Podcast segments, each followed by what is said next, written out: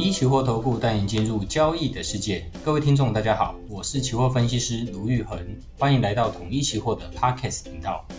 分析师聊期货第六集，学会这三招，精准辨识熊市反弹和多头起点。我们上一集聊到巴菲特买台股，有相当多的人因为巴菲特股神的进场哦，他们对于台股的后市非常有信心，对股市的后市非常有信心。这时候呢，大家就会去想，现在是不是一个十年多头行情的起点哦？就好像零八年那一次跌完了之后呢，进场，接下来就是十年的大多头。那帮大家整理一下目前的一个利多因素，其实除了跟大户进场以外呢，第二个诶中国这边是不是也开始可能要去解封了哦？从这次他们二十大过后，习近平顺利的连任之后呢，呃，好像有慢慢要开始去做解封这样子的呃期待，大家开始出现了。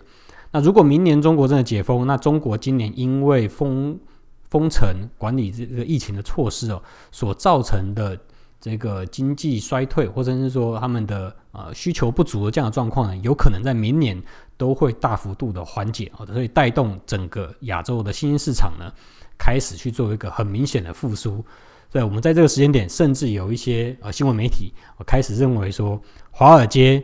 的共识呢，就是压住中国的复苏、中国的反弹哦，有非常多的基金呢开始去投入港股或者是陆股的一个反弹的行情。那另一方面呢，站在啊比较偏向保守这一方的人呢，可能就会认为，其实在这一次联总会快速的升息之后呢，实体经济的资金成本是垫高了非常多，然后在投资这种啊金融市场的投资的成本呢，也变得非常大啊。比如说，他应该做到实体经济的基金成本，还有投资金融市场的机会成本都变得非常大。五趴的利率到底会影响多大呢？我们跟大家提，金融市场的机会成本是这样子看哦。如果我们买的股票或是我们存的这些资产，每年给你的报酬率哦不到五个 percent 的话呢，那它就比联总会给银行的这个五个 percent 的这个利率来得更低。甚至说你去买美债啊，买十年美债，可能都可以买到四点多个 percent，或甚至你去做。美元的定存可能都有三点多，甚至四个 percent 这样子的一个报酬率。那我们知道说，在目前这个国际环境之下呢，美元通常会被视为是一个无风险的资产啊。应该说美美元的利率了，哦，应该说它不会有像这种信用风险，美国政府不至于会倒债啊。至少我们都把这个美元的利率呢当成是一个无风险的利率。那我们投资股票。或是投资房地产，它都还是会有一些价格波动的风险。那如果它所给你的回报率，并没有比所谓的无风险利率来的高更多的话，那我投资这些风险资产，还不如去投资呃无风险的利率。无风险利率都给你五个 percent，风险资产可能只给你六个 percent，或甚至只有四个 percent。那我身为一个理性的投资人，那我当然会愿意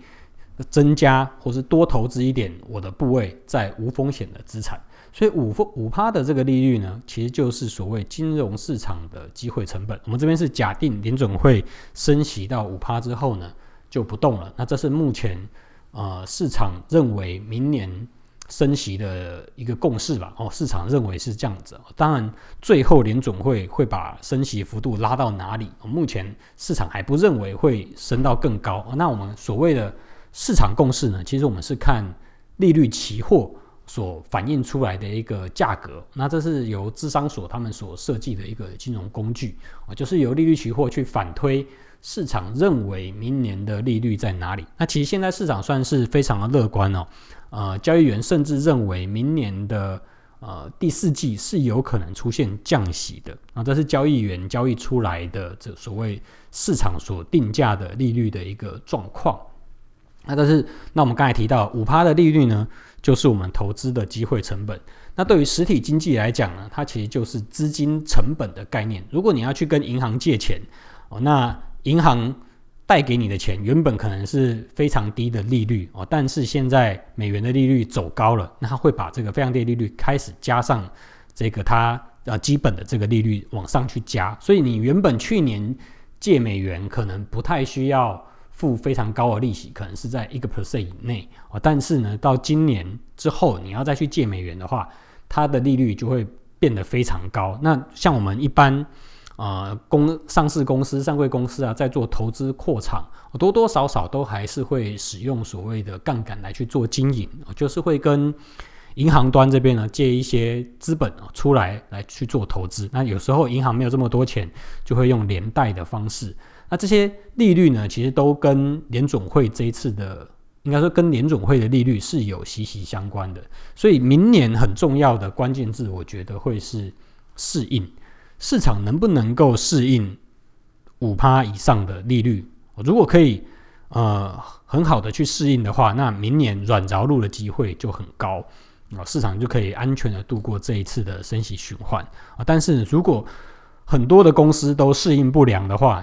呃，如果又是一些开杠杆的公司，哦，跟银行借钱的公司，然后导致违约率的上升很明显的话，那就会造成明年有可能会像雷曼时刻一样这样子，有一个很大的金融机构或甚至非金融机构很大型的机构呢，啊，出现违约的状况。好，我们今天教大家三招来去辨识熊市反弹和多头的起点哦。那呃，熊市的反弹它有几个特色啊？应该说从价量的关键，从价量的角度上下来看呢，熊市反弹和多头格局有明显的不一样哦。在多头格局的下杀的时候呢，它通常是下跌，然后爆量之后回升。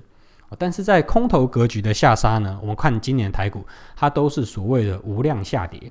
啊。但是反弹的时候呢，会带量。为什么反弹的时候会带量？因为市场上有非常多的空单哦，反弹来的又快又急又猛。那空单呢被嘎到了之后呢，看我们知道空单都必须是先付出保证金，或不管你是期货的放空或是现货的融券放空，你都是必须有一定的保证金水位。如果价格走势对你不利到一定的程度的时候呢，你就必须把你的部位做一个减码或是平仓。所以在空头格局的时候呢，常常会有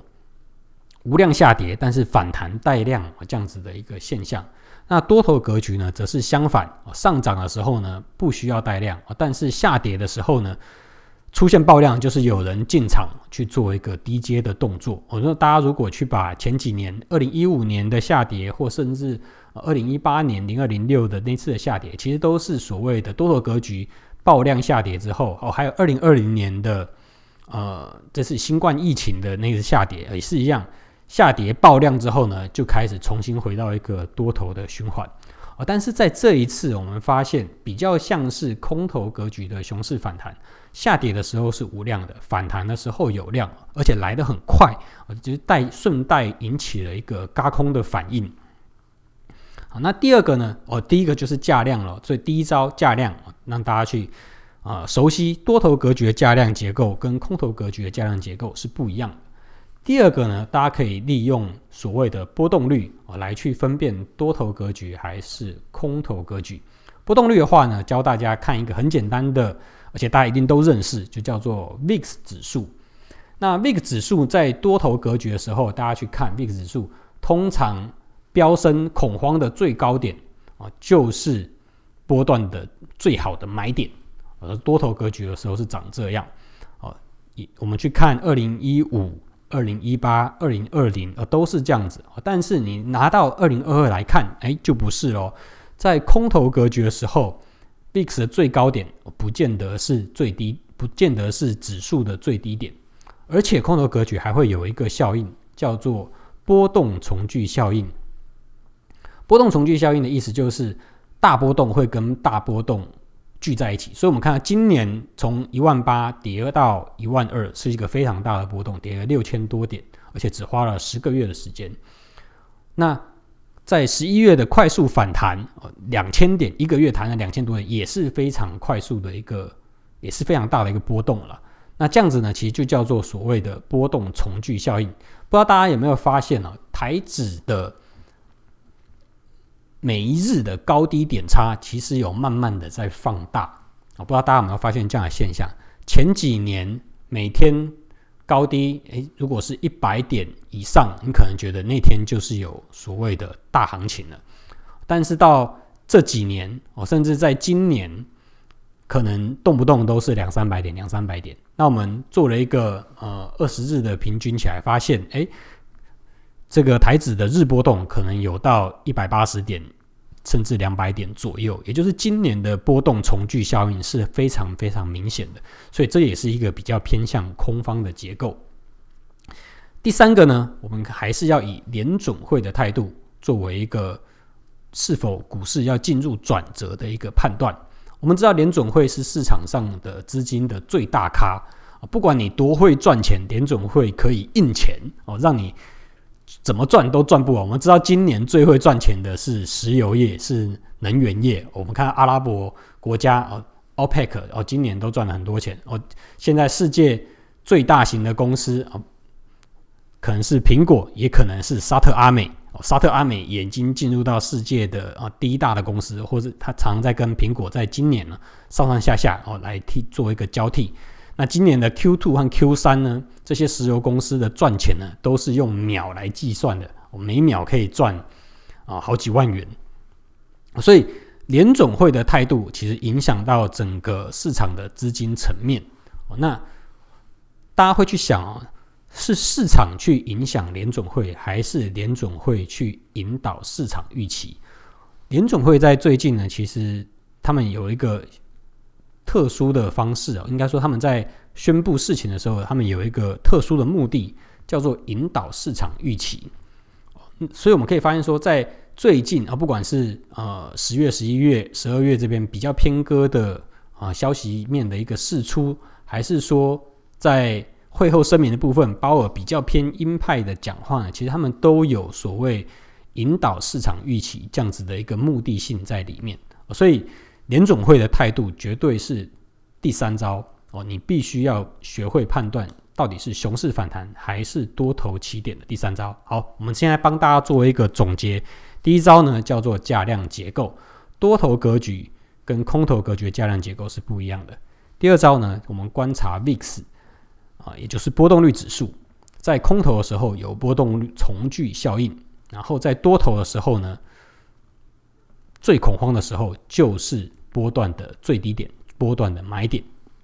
第三个呢，就是联准会的态度，联准会是放水还是收水，将会影响到股市是持续的上涨呢，还是资金慢慢的被抽干。所以联准会态度如果没有转变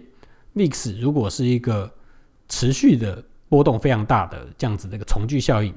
价量结构是走一个无量下跌，然后反弹带量的轧空行情的话呢，那这样子就代表说，哎，目前可能还只是一个熊市的反弹啊，即便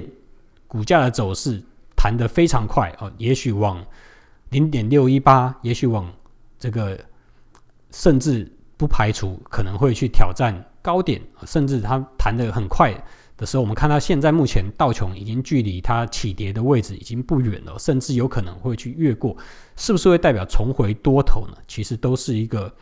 呃，在这些空头结构还没有结束的状况下呢，你都应该把它视为是一个熊市的反弹，而不是只要过高你就认为是重回多头了。我们要看的是整个市场的结构是不是有所改变，整个市场的资金是不是适合。重新回到一个多头的格局，还是只是熊市的轧空反弹？那这边跟大家去做分享这三招，那我们下次见喽，拜拜！